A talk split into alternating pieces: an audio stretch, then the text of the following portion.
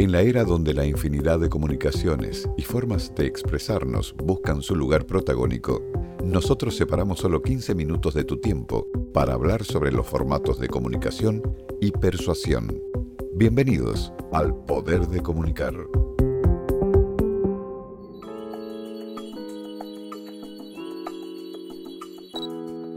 Hola, ¿qué tal? Bienvenidos al Poder de Comunicar. El tema de hoy es la paciencia.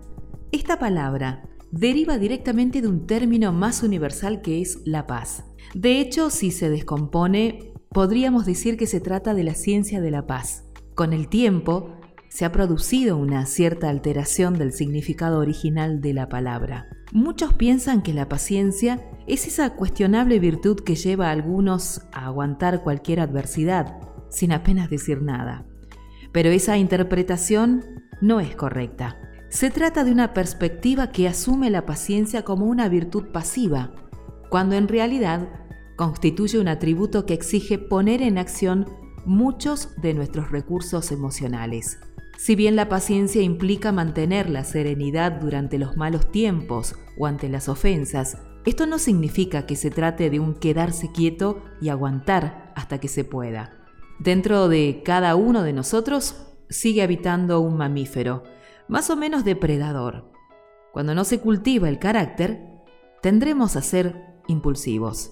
Tendemos a ser impulsivos. Reaccionamos con rapidez para atacar o defendernos, sin que tengamos claro lo que pretendemos lograr, ni la estrategia que vamos a poder emplear para eso. A veces ni siquiera podemos definir con exactitud cuál es la amenaza que nos produce semejantes reacciones.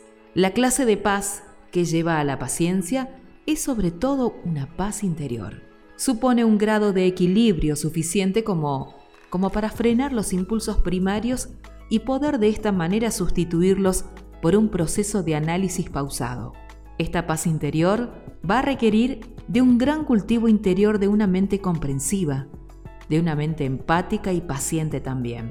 Una mente que a pesar de lo que ocurra ahí afuera, sepa permanecer tranquila mientras la paciencia nos lleva a ser asertivos, decir lo que queríamos decir, hacer lo que queríamos hacer y pensar lo que queríamos pensar, la impulsividad nos conduce al equívoco. Terminamos muchas veces agravando problemas que no eran graves, creando distancias donde debería haber cercanía y diciendo lo que nos ordena nuestro impulso de causar daño, en lugar de lo que puede hacerle bien a todos.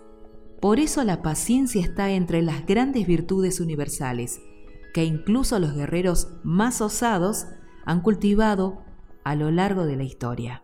Nadie nace esgrimiendo la virtud de la paciencia.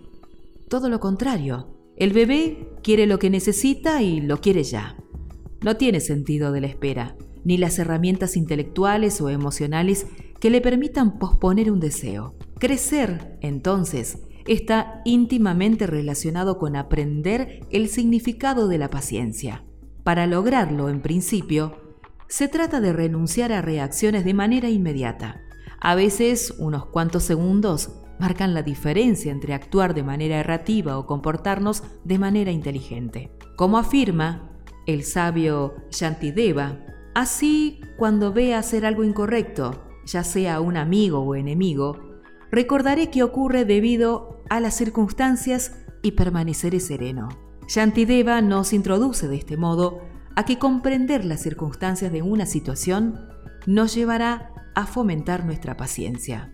La respiración ayuda a que te calmes. Respirar profundo siempre es un recurso fácil que tenemos a mano todo el tiempo, pero también ayuda que al tiempo que cultivas la paciencia, sembres en tu mente y en tu corazón la idea de que sos dueño de vos mismo, que todo lo que haces o dejas de hacer es responsabilidad exclusivamente tuya, que todo lo que ocurra va a depender de la forma como actúes.